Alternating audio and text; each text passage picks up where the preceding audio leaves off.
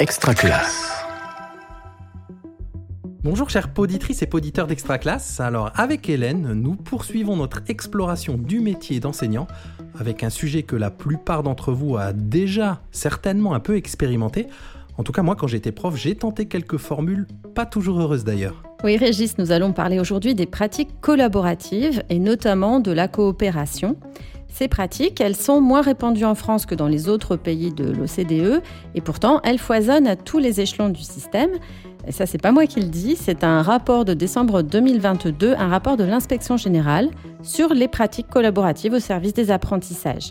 Alors tout le monde est d'accord pour dire qu'il n'y a rien de plus précieux qu'une coopération en tout cas quand elle fonctionne comme sur des roulettes, mais plus facile à dire qu'à faire, on le dit souvent ça dans Extra Classe, euh, et la recherche a montré qu'il ne suffisait évidemment pas de mettre les élèves en petits groupes pour qu'ils construisent des apprentissages. Alors on va se demander aujourd'hui à quelles conditions ont-elles un impact positif ces pratiques sur les apprentissages, et puis question qu'on se pose aussi souvent dans Parlons pratique, quels sont les écueils à éviter, quelles sont les bonnes pratiques éventuellement à reproduire? Vous donner des clés pour mettre en place des modalités de coopération fructueuses, ce sera tout l'enjeu de cet épisode avec nos deux invités, Céline Books et David Cyr.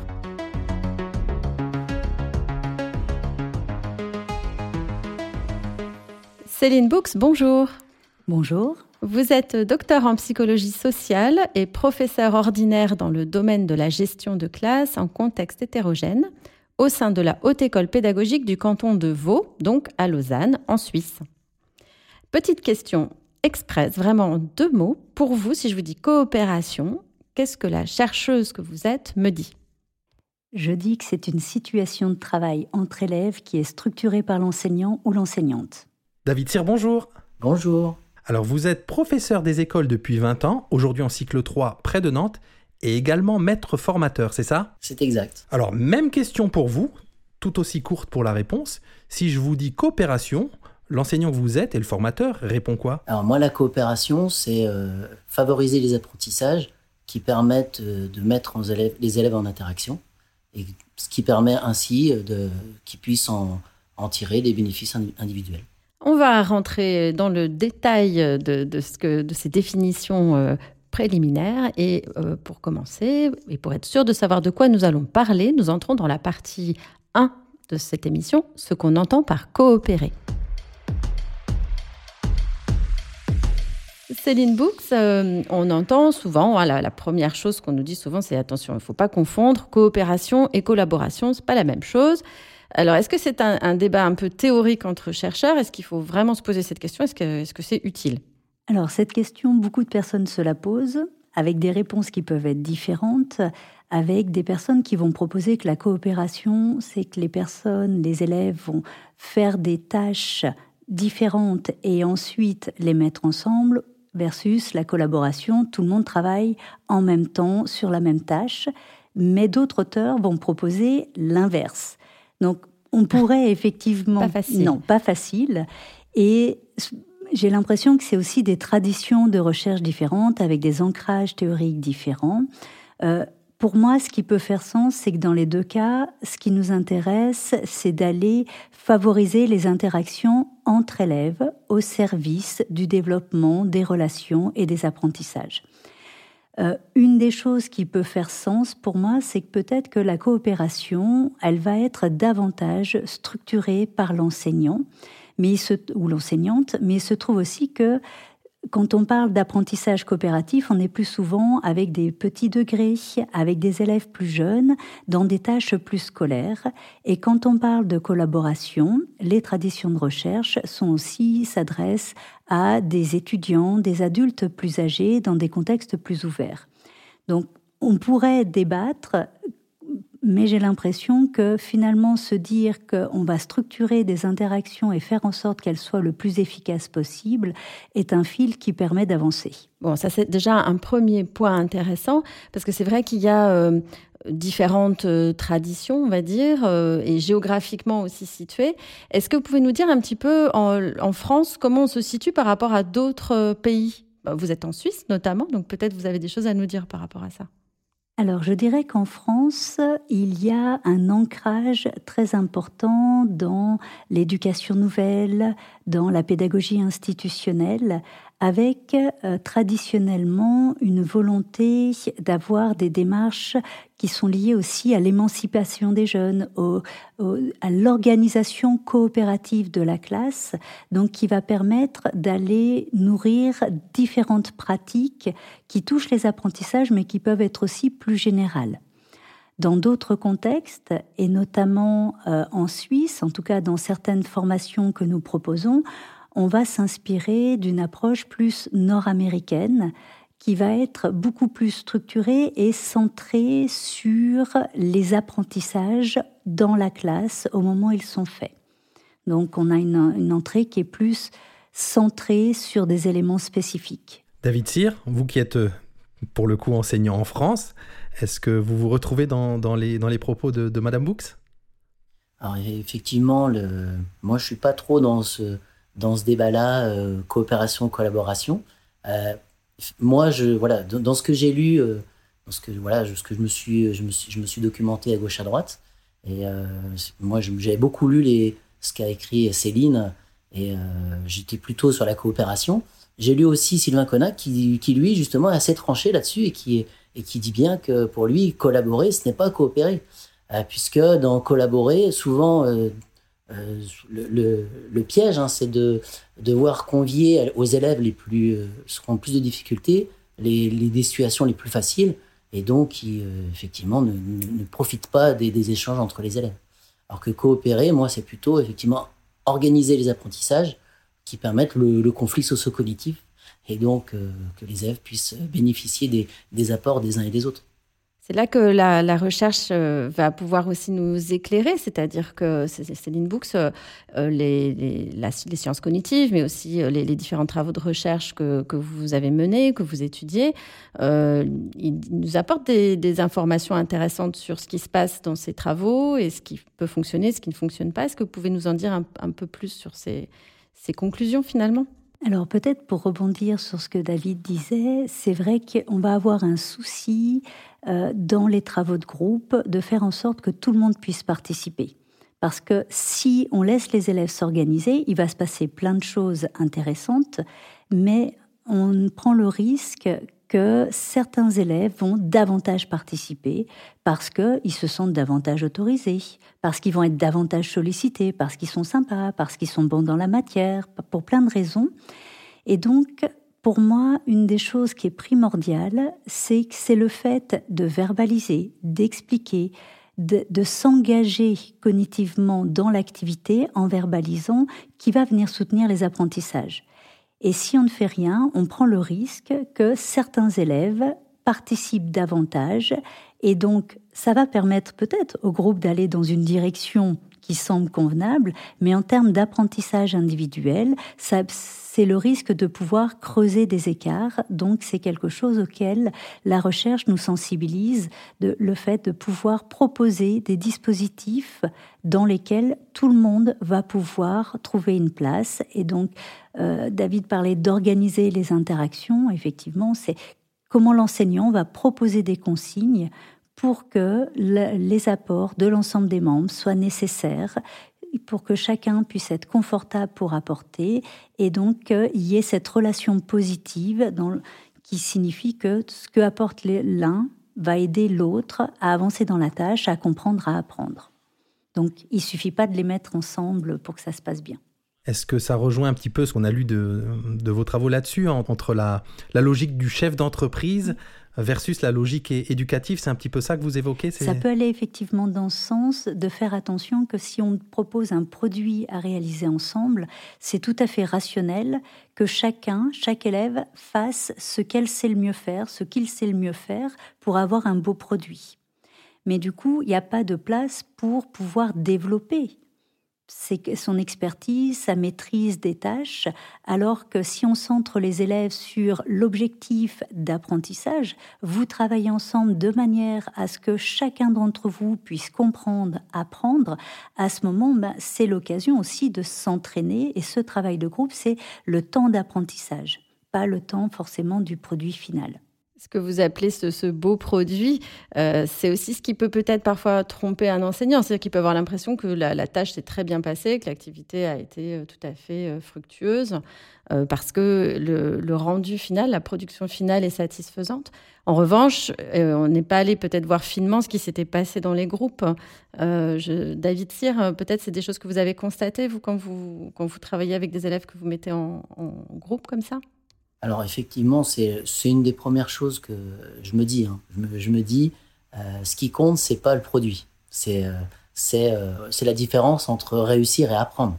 on peut très bien faire réussir nos élèves et même diminuer nos exigences pour qu'ils parviennent à, à, quelque chose et finalement ils n'auront pas appris. Donc il y a toujours, pour moi, j'essaie toujours de maintenir mes exigences et surtout que chacun des élèves tire bénéfice justement de, des des relations des uns aux autres. Alors c'est vrai que j'avais, j'avais, euh, pour rebondir sur ce qu'avait dit Céline, c'est vrai que euh, parfois on voit dans des groupes de travail des élèves, euh, on reconnaît ça, des élèves qui, qui, sont, qui n'osent pas s'opposer à ce qui est dit par, parce que voilà, c'est un copain qui est avec moi, donc je vais, je vais pas lui dire le contraire parce que ça va peut-être pas lui plaire, ou lui il est plus doué que moi, donc il a forcément raison. Donc j'avais réfléchi à cette donnée, histoire de la limiter, j'ai essayé de, me dire peut-être qu'il euh, ne faut pas qu'on soit sur les personnes, mais sur les idées. J'ai essayé de mettre en place ce que moi j'ai appelé le savant voyageur. C'est-à-dire qu'un élève, il va quitter son groupe de travail pour aller chercher des informations dans un autre groupe. Et donc, euh, le fait d'aller dans un autre groupe, ce qui va être intéressant, c'est que son groupe de visite, ils vont arrêter ce qu'ils sont en train de faire pour expliquer ce qu'ils sont en train de faire. Le fait d'expliquer, déjà, ils vont peut-être prendre de la hauteur et s'apercevoir qu'ils partent dans la mauvaise direction et orienter leur travail dans le bon sens.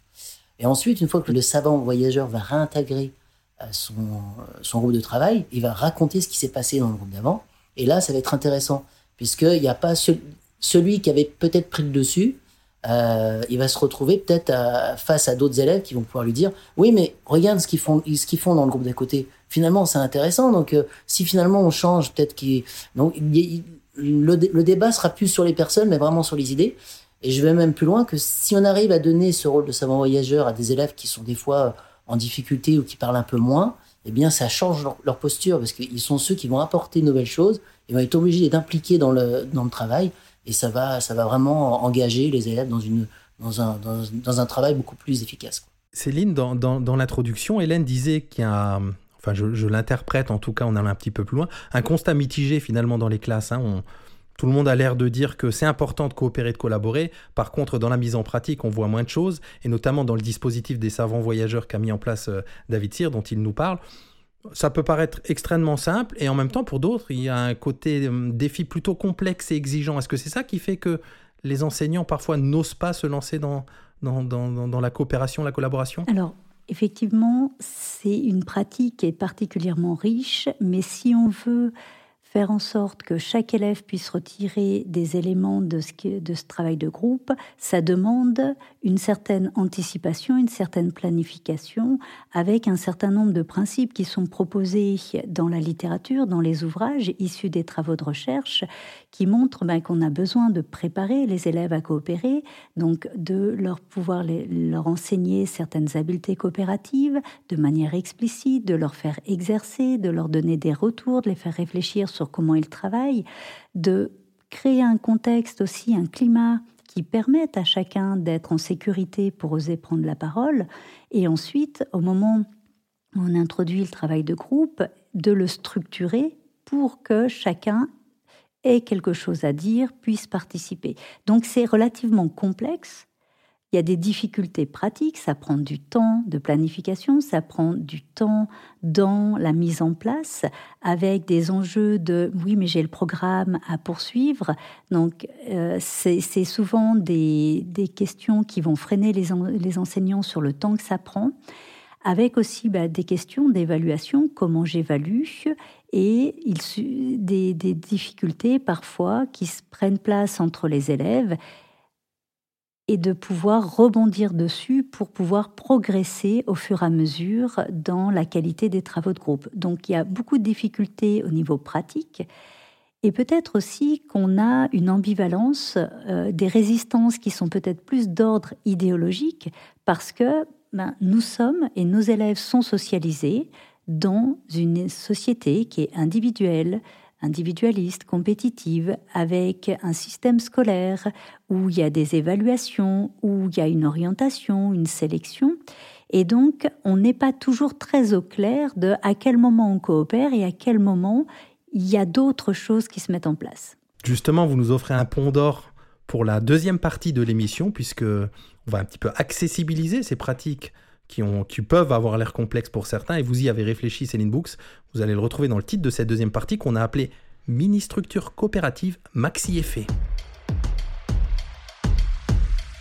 Et donc, notamment dans, vos travaux de recherche, euh, Céline Books amène un, un modèle pratique pour passer du complexe vers l'opérationnel. En tout cas, j'ai l'impression que c'en est l'ambition, vous allez nous le dire, avec une approche plus pragmatique de la recherche pour donner vraiment des, des billes, du concret aux enseignants C'est l'idée des mini-structures coopératives c'est l'idée, c'est une idée que j'emprunte aux travaux de recherche de Spencer Kagan, qui propose ces éléments-là. Et ça part du constat que lorsqu'on va regarder ce qui se passe dans les classes, même si les enseignants ont envie de faire de la coopération, eh ben c'est difficile de le mettre en place régulièrement. Et pour moi, en tant que formatrice d'enseignants, c'était un peu frustrant ce constat-là.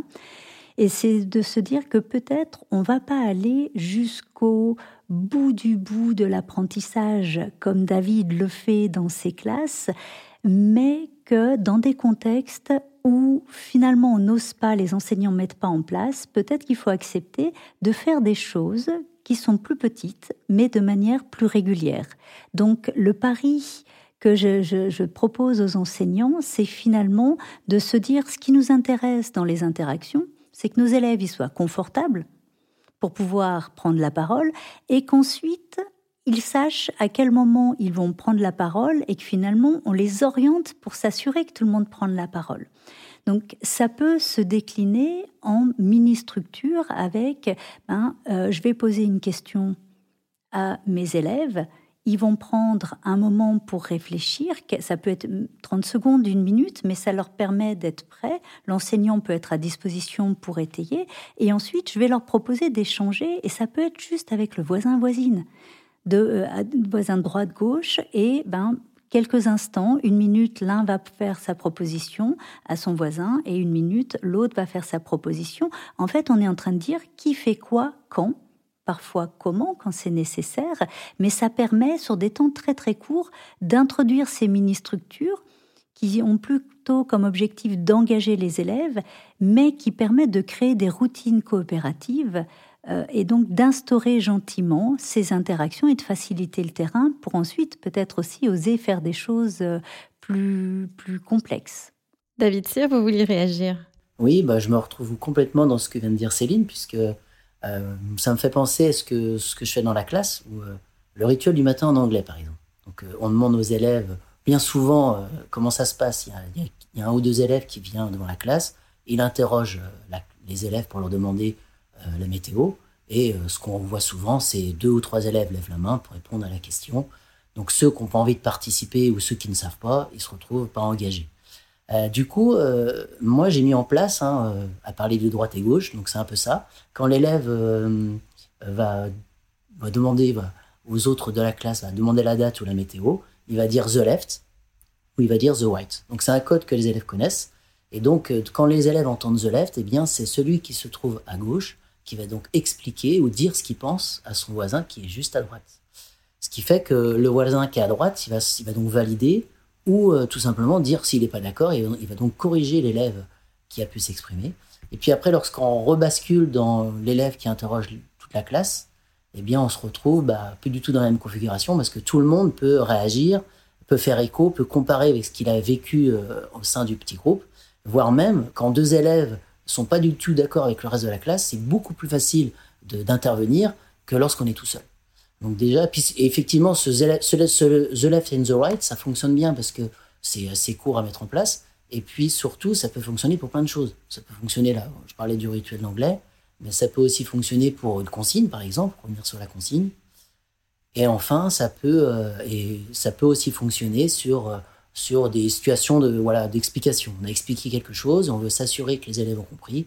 The left and the right. Alors pourquoi the left and the right? Parce que si on disait euh, mettez-vous par deux, l'élève qui est plus à l'aise prendra le dessus. Tandis que là, alternativement, chacun des élèves est obligé de s'engager dans, dire ce qu'il pense et donc va pouvoir bénéficier éventuellement euh, d'une validation ou d'une correction d'un de ses pairs. Pour rebondir aussi, ce qui est particulièrement intéressant dans ces mini-structures, comme ça a été évoqué, c'est que ça engage tout le monde. tous les élèves vont être en interaction en même temps. C'est ce que Kagan appelle des interactions simultanées en favorisant la participation égale parce qu'il y a une structure qui indique à quel moment ça change. Et ce que je trouve particulièrement intéressant aussi, c'est ce que ça permet à l'enseignant de faire. Parce que pendant ce temps, l'enseignant, il va circuler, parce que c'est des fois, on dit, oui, mais j'entends pas ce qu'ils disent, je ne sais pas. ça tombe bien, parce que moi, quand mes élèves ou mes étudiants me regardent, je ne sais pas du tout ce qu'ils pensent. Donc au moins quand ils sont en train de verbaliser, ça permet d'entendre. Et l'enseignant en circulant, il peut prendre plein d'informations sur ce qu'ont compris les élèves, quelles sont les difficultés, pouvoir valoriser certains éléments. Et dans le collectif, ensuite, ces informations, elles peuvent être reprises. Donc ça offre aussi des occasions qui sont parfois pas si évidentes pour les enseignants et les enseignantes d'observer et d'écouter les élèves et ce qui est intéressant, parce que ça paye pas de mine, on est bien d'accord. Alors, on peut le faire avec le voisin, la voisine. On a aussi des mini-structures où, au contraire, on va changer plusieurs fois de partenaire, mais sur des temps très courts aussi. Et ce que je trouve intéressant, c'est que ça permet de varier des modalités. C'est-à-dire qu'on fait un tout petit pas de côté par rapport à ce qu'on fait habituellement. Au lieu de poser la question en collective, on va introduire une mini-structure mais comme on passe pas 20 minutes sur les réponses en collectif, là c'est pareil, la mini-structure elle est très courte et ensuite on reprend le cours de la leçon, mais on a pu activer les élèves et prendre des informations. Il y a une notion que dont, vous parlez dans vos travaux, l'interdépendance positive. Alors peut-être ça vaudrait le coup d'expliquer de, peut-être plus concrètement en, quoi euh, ça consiste. Et par exemple, vous, vous, aviez donné euh, l'exemple simplement d'un enseignant qui pose une question. Et, selon la manière dont, euh, il aura euh, prévu les réponses des élèves, ça va créer une interdépendance positive ou pas. Est-ce que vous pouvez nous en dire un peu plus? Oui, alors pour moi, c'est vraiment le concept clé, c'est-à-dire qui, ce qui va générer des comportements de coopération, c'est cette interdépendance positive, c'est-à-dire le fait que les élèves perçoivent qu'ils ont un but commun et qu'ils sont positivement liés les uns aux autres. C'est-à-dire que plus l'un atteint son but, plus ça va aider les autres à atteindre leur but, plus il y en a un qui apprend, plus ça aide les autres à apprendre.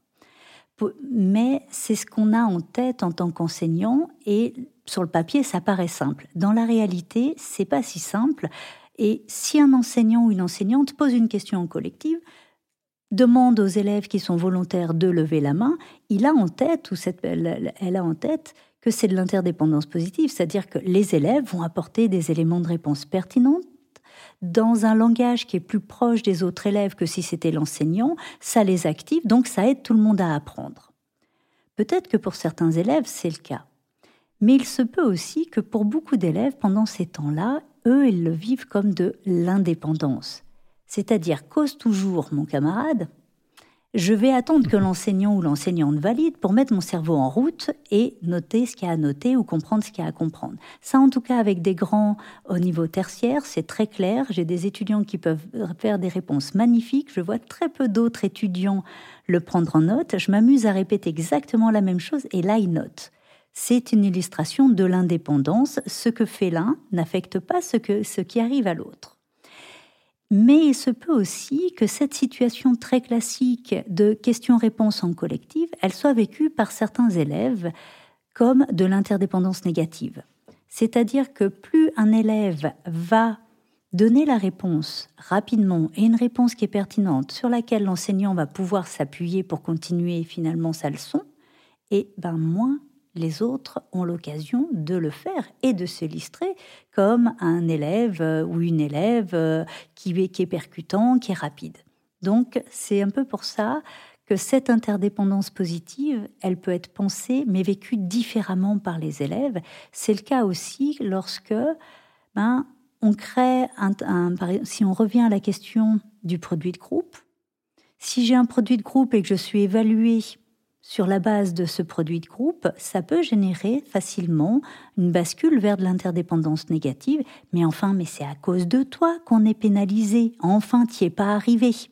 Donc c'est pour ça que cette interdépendance négative, elle doit être vraiment pensée avec tous les risques qu'il peut avoir, et notamment dans nos consignes et dans, euh, dans l'évaluation. Tout ça, j'ai l'impression, en tout cas en, ayant lu une partie de vos travaux, il y, a, ces pièces qui s'imbriquent les unes dans les autres, il y a l'interdépendance positive, j'ai l'impression qu'il y a un chapeau qui est le climat de classe, l'esprit d'équipe, qu'on sent bien dans ce que dit euh, David dans les pratiques euh, qu'il a mis en, place. Et vous nous avez dit, David, en préparant l'émission, bah, que pour faire prendre conscience un petit peu aux élèves de, des enjeux de la coopération, j'aimerais bien que vous nous parliez de, des défis coopératifs que vous pouvez mettre en place avec eux pour qu'ils en aient vraiment conscience que c'est important et que ça fonctionne. Bah oui, c'est vrai, euh, coopérer, ça permet d'apprendre, mais coopérer, ça s'apprend. Et donc, euh, comment faire? Donc, euh, bah, j'ai essayé de me documenter à gauche, à droite, et j'ai trouvé, notamment dans le livre de Sylvain Connac, qui est Coopérer, ça s'apprend, il a mis pas mal de, petits défis. Et notamment, là, je, pense au défi ficelle. Donc, en début d'année, hein, c'est pas mal de le faire en début d'année, je propose ce défi ficelle. En fait, c'est un... l'idée, c'est que les, groupes, les élèves se retrouvent par groupe. Ils ont une ficelle avec eux, c'est une ficelle fermée, à peu près d'un mètre, et ils doivent faire des formes sur, qui sont représentées sur une feuille de papier, et ils ont, le droit de, ils ont le droit de toucher la ficelle qu'avec les mains. Donc ils sont obligés de coopérer pour parvenir à, à réussir à faire ces formes. Sauf qu'on rajoute des éléments. Dans un groupe, on, dit aux élèves, vous n'avez pas le droit de parler. Dans un autre groupe, on dit, il n'y a qu'un élève qui parle. Dans un autre groupe, on va dire, bah, il y a un élève qui va parler, mais il va dire tout le contraire. Et enfin, dans le dernier groupe, on va donner des rôles. Euh, rôle de, l'élève qui donne la parole aux autres, le rôle de celui qui vérifie qu'on a les bonnes conditions pour travailler. Puis on tourne de groupe en groupe et à la fin, les élèves euh, parviennent à dire d'eux-mêmes que c'est dans le groupe où on avait différents rôles, où euh, on était structuré, hein, comme le dit euh, Céline, que euh, ils vont pas dire ce terme-là, bien, évidemment, mais ils vont dire d'eux-mêmes que bah, c'était plus efficace parce que on savait quoi dire, on a pu s'exprimer chacun notre tour, et puis surtout il n'y en avait pas un qui disait toujours le contraire de nous, et, et c'est vrai que bah, voilà, c'est quelque chose qui peut resservir après. Parce qu'à chaque situation d'apprentissage, on peut, on peut dire aux élèves, rappelez-vous le défi ficelle, euh, pour que ça marche, il a bien fallu qu'on se mette d'accord hein, et que ça se passe bien dans le groupe. Pense aussi à l'expérience XY. Alors l'expérience XY, c'est ça, euh, ça se base sur le, le dilemme du prisonnier. C'est euh, l'idée pour marquer des points, il faut obligatoirement coopérer. Alors nous, l'enseignant, on dit rien. On les laisse vivre la situation. chaque groupe marque des points et au bout d'un moment, ils s'aperçoivent d'eux-mêmes qu'il faut absolument coopérer. C'est-à-dire que toutes les équipes coopèrent. Il n'y a pas une équipe qui est contre les autres. Ça, parce que des fois, les élèves ont du mal avec cette notion-là. Ils sont dans une équipe et les autres, c'est forcément des adversaires. Et donc, avec cette expérience XY, eh bien, euh, les élèves d'eux-mêmes finissent par dire, au bout de quelques minutes, non mais on arrête tout là, il faut qu'on arrive à tous coopérer ensemble pour qu'on puisse marquer des points. Et donc, cette expérience XY, on peut aussi s'en servir euh, tout au long de l'année, où on redit aux élèves, rappelez-vous, on n'est pas les uns contre les autres, euh, il faut qu'on arrive à travailler ensemble.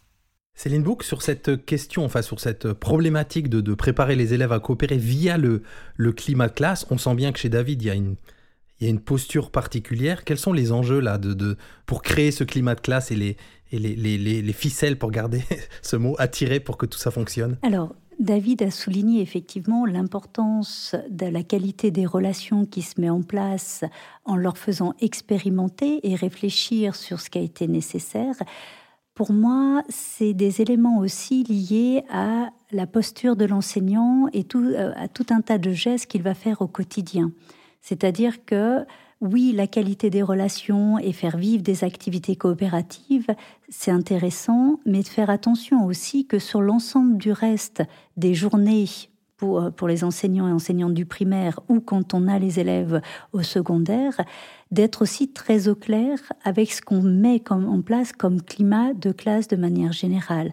À chaque fois qu'on va mettre en avant de la comparaison sociale. À chaque fois qu'on va euh, valoriser une bonne réponse, une réponse qui est juste, euh, ça va aussi venir questionner tout ce qui est de l'ordre du climat de maîtrise. De, je parle de but de maîtrise ici, c'est-à-dire le fait de vouloir apprendre, progresser, plutôt que de vouloir obtenir une validation, euh, de montrer qu'on est plus compétent que les autres.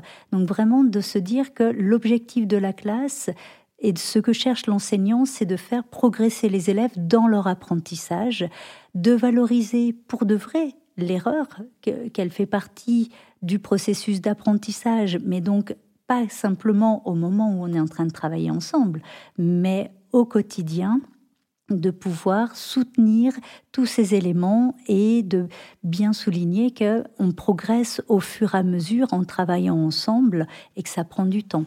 Donc c'est vraiment un climat qui est plus général. Alors on, a ce climat et ensuite le travail sur les habiletés coopératives et le fait de faire réfléchir les élèves sur ce qui a bien fonctionné, sur ce qui est encore amélioré et du coup ça permet aussi de se fixer des objectifs pour la fois d'après. Alors tout ça fait très envie. Je vous propose qu'on passe dans une troisième partie. Coopérer, ça fait du bruit. Et là, l'idée, alors euh, c'est un petit peu provocateur et puis ça peut être aussi à double sens. Euh, c'est de bah, de voir un petit peu peut-être les, réticences, les écueils euh, et comment on peut on peut y répondre. Et David, pour commencer, j'avais envie que vous nous racontiez comment vous avez fait pour convaincre les parents que la coopération, c'était quelque chose qui pouvait bien fonctionner. Oui, alors c'est vrai que la coopération, ça nécessite aussi de, coopérer avec les parents et leur expliquer comment ça se passe dans la classe. Puisqu'ils vont être, euh, être co-éducateurs finalement. Parce que souvent, en tant que parent, on a envie de dire à son enfant euh, Tu écouteras bien le professeur, tu seras bien sage et tu écouteras bien ce que va te dire le professeur. Du coup, moi, ce que je leur propose, c'est de vivre une situation d'apprentissage. Donc, lors de ma réunion de classe, j'en fais deux, euh, un parent vient avec son enfant et euh, va vivre une situation d'apprentissage dans la classe où ils vont s'apercevoir qu'ils ont besoin des uns et des autres. Et en fait, je leur fais vivre une situation de réécriture. En fait, je, leur demande d'écrire un, réécrire un texte que j'ai lu. Et donc, pour réécrire ce texte, il faut, euh, il y a la mémoire qui est en jeu, mais pas que. Il y a surtout comprendre ce qui est dit, quelles étaient les, intentions de l'auteur, quel, est le message qui est derrière. Et les parents comme les enfants s'aperçoivent que finalement, ils se retrouvent au même niveau puisque euh, chacun a une interprétation différente. Et donc, on finit par conclure que euh, c'est par la coopération, le fait d'être plusieurs, euh, qu'on a réussi. Puis je, termine par cette citation de Dominique Bucheton Ensemble, on est plus intelligent. Céline, pour réagir à ce que dit, à ce que dit David et à ce qu'il nous a dit aussi en préparant l'émission et, et, qui est le titre de cette partie, David nous parlait de bon bruit parce qu'il a des stagiaires, hein, je le ferai réagir ensuite, David évidemment, hein, des stagiaires qui sont surpris du, bah, du bruit que, que, peut, que peut produire la coopération, la collaboration. évidemment, quand on, amène les élèves à parler ensemble, ce bruit est tout à fait normal. Qu'en dit la chercheuse? Alors, ça fait du bruit et souvent on s'aperçoit que c'est peut-être plus l'enseignant qui peut être dérangé. Euh, mais on peut avoir certains élèves aussi qui peuvent être un peu coincés par ce bruit-là, et donc on peut organiser l'espace de manière à ce qu'ils puissent être un peu plus loin des autres s'ils en ont besoin. Euh, une chose qui est intéressante aussi, c'est de pouvoir travailler sur le volume sonore. Sur ce volume sonore, en disant, ben, quand on parle, qu'est-ce qu'on fait pour que ça devienne supportable et à quel niveau ça ne l'est plus? Et donc, on peut entraîner les élèves, euh, avoir des systèmes euh, qui permettent de visualiser le volume sonore, euh, bien penser en disant combien de personnes parlent en même temps, d'accord, mais à quelle proximité? Donc, ça peut permettre effectivement de le réguler. Après, il faut aussi jouer avec les collègues, parce que parfois, ça fait du bruit pour les collègues. David? Oui, effectivement, le, bruit, euh, euh, c'est quelque chose qui va être, faire obstacle euh, dans la coopération chez beaucoup d'enseignants, et notamment chez les jeunes enseignants, puisque pour eux, ils ont encore cette image que contrôler sa classe, c'est contrôler le son et que les élèves ne bougent pas. Pour autant, qu'est-ce qui est mieux Une classe où il y a le silence total ou une classe où les élèves ils sont hyper actifs, ils sont passionnés et donc forcément ils vont faire un peu de bruit c'est un peu comme une ruche. Hein. Euh, si les élèves ils savent ce qu'ils ont à faire, forcément ils vont faire du bruit. C'est ce que j'appelle moi du bon bruit, c'est qu'on est dans la bonne démarche. Et euh, on a des outils hein, pour essayer de limiter le bruit quand même. Euh, je pense par exemple déjà pour le déplacement des chaises, on peut mettre des balles de tennis sous, sous les pieds de chaises. On peut donner des rôles aux élèves. Alors là, ça vient de Céline. Hein. Le, fait de donner des rôles, je pense au maître des conditions. Euh, ou, maître des relations, euh, c'est des rôles qu'on attribue aux élèves, le maître des conditions, lui, va être pour, euh, il aura pour objectif de vérifier que effectivement on, ne passe pas trop de bruit, on se, voilà, on s'écoute. Et puis le maître de relation va apporter cette idée que bah, c'est chacun, chacun son tour. Ce qu'on peut faire aussi en tant qu'enseignant, c'est des fois stopper les travaux de groupe et dire voilà où vous en êtes. ça permet de faire le point sur les recherches engagées et puis euh, redemander aux maîtres des conditions, euh, leur redire que c'est leur rôle, c'est bien de limiter le, bruit afin que les échanges puissent être le plus efficaces possible. Et euh, les élèves vont le dire par eux-mêmes, et puis même parfois, il faut même s'autoriser, autoriser les élèves à venir pour dire, bah moi je trouve que là la séance est bien passée, ou je trouvais que là il y, avait un petit peu de bruit. Et lorsque les élèves se le disent entre eux, eh bien c'est hyper efficace parce qu'on est dans une discussion horizontale. Et, euh, ça permet, euh, les élèves, ils gardent ça après. Ça rend les, séances, euh, au fur et à mesure, parce que ça prend du temps, au fur et à mesure, les séances de, de plus en plus intéressantes. Et Céline, vous parliez d'organisation spatiale, alors là, pour gérer le bruit, mais plus généralement dans la classe. Est-ce que ça induit ce, fonctionnement, une organisation spatiale un peu spécifique Alors souvent on parle des îlots, par exemple. Est-ce que ça va avec la coopération ou pas nécessairement? Alors ça peut faciliter, je pense que peut-être David nous en dira quelque chose, mais euh, c'est pas une condition nécessaire parce que autrement on va se limiter avec la salle de classe, avec le matériel qu'on a. Moi, ça peut m'arriver de les faire et d'introduire des mini-structures en amphi où ils sont euh, plus de 100 personnes. Euh, voilà, si on se dit qu'on peut pas parce qu'on va pas pouvoir bouger les tables, on va se retrouver limité. donc c'est vraiment de pouvoir se, dire que si on est en îlot, ça va figer. Ça peut être intéressant parce que ça permet d'avoir des relations qui vont se mettre un peu plus sur la durée. Mais on peut tout à fait, euh, tout à l'heure on parlait avec le voisin, la voisine, on peut aussi les faire se déplacer. Moi j'aime beaucoup introduire des mini-structures aussi où les élèves vont se déplacer, surtout en début d'année, parce que ça permet de pouvoir échanger avec plusieurs élèves, de faciliter le déplacement et certains élèves ont besoin aussi de ce déplacement pour se réengager, pour être présents alors j'ai des enseignants qui commencent directement avec des mini-structures où effectivement ça fait beaucoup de bruit, ça bouge beaucoup parce que justement ça crée euh, ce climat où chacun va être amené à discuter avec tout le monde, mais d'autres qui vont commencer par le voisin, la voisine, et là finalement, ben si on a des tables de deux, on a déjà le voisin-voisine, on peut changer des fois, faire devant-derrière. Euh, ça évite d'être toujours avec la même personne. Puis si on a des tables individuelles, effectivement, au fur et à mesure, les élèves prennent l'habitude de les déplacer, ça devient flexible. Et on peut aussi proposer aux élèves de changer de bureau. Donc, c'est facilitant, mais j'allais dire peut-être, c'est parfois plus l'espace pour pouvoir, euh, si on veut faire bouger les élèves, où on se questionne différemment, mais il y, a, des possibilités, c'est pas un frein. Alors peut-être pour terminer sur une question qui n'est pas l'enjeu principal de cette émission, où on parle collaboration, coopération entre élèves, il y a quand même un enjeu de formation des enseignants eux-mêmes à coopérer, collaborer. Vous avez chacun à votre niveau une casquette de formateur, formatrice. Peut-être juste un mot là-dessus, sur cet enjeu-là, faire coopérer les enseignants entre eux? Alors, c'est quelque chose qui peut être particulièrement intéressant au sein d'un même établissement parce qu'on a discuté tout à l'heure du fait que bah, si on veut planifier un travail de groupe plus complexe, on va prendre le temps de réfléchir sur euh, est-ce que j'ai des habiletés coopératives nécessaires, comment je les enseigne, comment je vais réfléchir, comment je vais structurer l'interdépendance positive, la responsabilisation, avec quel rôle. Euh, donc ça demande tout un travail de réflexion. Et des fois, c'est un peu frustrant parce que ça ne fonctionne pas. Et le fait de pouvoir partager avec d'autres collègues, déjà, on peut se répartir. Quand on est plusieurs collègues qui enseignent dans les mêmes degrés, eh bien, on peut s'échanger nos planifications, nos retours sur ce qui s'est passé. Donc, c'est particulièrement intéressant. David, vous y voyez un enjeu aussi, vous qui recevez des, des stagiaires et qui formez des enseignants, à les faire coopérer, collaborer On s'aperçoit que les enseignants, euh, c'est quelque chose qui a été essayé à, Nantes notamment, c'est euh, le fait de les mettre ensemble, préparer une séance à deux ou à trois, et de la, faire, et la vivre dans la classe, eh bien, euh, ils ne voient pas la même chose. Parce qu'ils ils voient des choses, en fait, ils sont du même degré de compétence. Donc, ils arrivent à, voir ce que nous, éventuellement, on ne verrait pas, et ils vont, ils vont vraiment s'aider.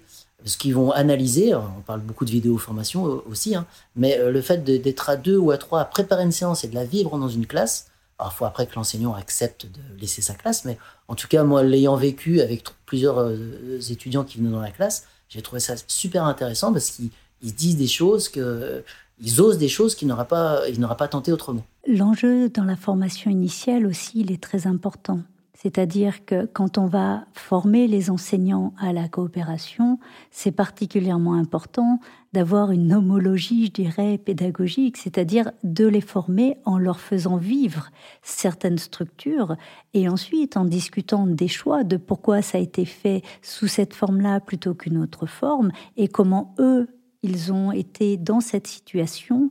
Et ça permet aussi des fois de se rendre compte que on a des situations dans lesquelles on est confortable, d'autres on est moins confortable. Et ensuite, ça va colorer ce qu'on va proposer à nos élèves, où on peut faire attention particulièrement en disant ah oui c'est vrai que dans cette situation je suis pas très complètement confortable. Bah, comment je fais pour que mes élèves eux ils puissent être confortables? Donc c'est vraiment quelque chose pour moi qui est primordial de pouvoir faire réfléchir en vivant des dispositifs coopératifs et après, de, si possible, au sein des établissements, de pouvoir échanger, partager. Donc nous, ce qu'on fait quand on forme en établissement, quand on a la chance d'aller dans tout un établissement, c'est effectivement de proposer des outils de mutualisation, notamment avec les mini-structures, comme ça, ça peut, on peut avoir plein d'idées, c'est de voir comment je peux consigner ces mini-structures, déjà pour m'en rappeler l'année d'après et pas avoir à tout réinventer, mais aussi pour les partager entre enseignants de même discipline. Donc ça permet effectivement de pouvoir se, se reposer sur ce que d'autres ont proposé. En quelque sorte, la coopération, ça se, ça se vit, ça se décrète pas. Enfin, je, je traduis ça comme ça, vos propos. Alors, je vous propose qu'on aille, euh, le temps passe vite, vers la dernière partie de l'émission qui, qui est l'inspiration des, des invités. Et je vais vous demander, on va vous demander à chacun une inspiration totalement libre. Alors, on va peut-être commencer par, euh, par vous, David. Oui, alors moi, c'est une citation. Alors, je vais vous, je vais vous la lire. Hein. Euh, l'humanité a des pouvoirs qui sont inimaginables pour chacun de nous isolés. J'existe grâce à mes contacts avec les autres. Je suis les liens que je tisse. Le vrai moi est dans les liens que je suis capable d'avoir avec les autres. Et ce que j'ai à faire dans la vie, c'est de créer ce tissage. Et pour y parvenir, il faut que j'ai appris à le faire. Et où est-ce que je vais apprendre à le faire? À l'école, Albert Jacquard. Dur d'enchaîner. à vous, Céline, pour votre inspiration. Alors, euh, moi, mon inspiration, c'est les propositions que deux enseignantes proposent dans le parcours euh, INSP de Canopé. Donc, c'est la coopération au service de la différenciation euh, et c'est Valérie Van Hache et Samira Laroui qui proposent euh, ce qu'elles mettent en place dans leur classe avec tout un parcours de formation qui est très bien euh, documenté et des exemples particulièrement inspirants, je trouve. Et quand on parle du climat, ce qu'on peut voir dans les vidéos de classe qui sont mises en place, pour moi, ça illustre effectivement ce climat au service des relations et des apprentissages. Merci euh, Céline Books, merci euh, David Cyr vraiment de, votre euh, éclairage sur ces pratiques coopérative. Euh, Céline Books, il y a un schéma qui est assez éclairant qu'on mettra en lien euh, dans, notre, euh, dans, les notes de l'émission, hein, qui reprend euh, les, principes que vous avez énoncés et qui sont à, à l'origine de ces mini-structures coopératives. On retient quand même que la clé, c'est vraiment la structuration. Et puis que, bah, quand même, une des finalités, c'est le bien-être, hein, le, le climat scolaire aussi. Il y a un enjeu important au-delà des apprentissages. Merci à tous les deux. Merci à vous. Merci. Coopérer, c'est la classe, un épisode Parlons pratique préparé et animé par Régis Forgione Et Hélène Audard. Réalisé par Simon Gattegno. Avec l'appui technique de l'UPAV de la Haute École Pédagogique du Canton de Vaud et Caroline Nolin de l'Atelier Canopé de Nantes. Coordination de production. Luc Taramini, Hervé Thury et Magali Devance. Directrice de publication. Marie-Caroline Missire. Suivez-nous sur extraclasse.réseau-canopé.fr ou sur votre plateforme de podcast préférée pour écouter tous les épisodes dès leur sortie. Une production Réseau Canopé 2023.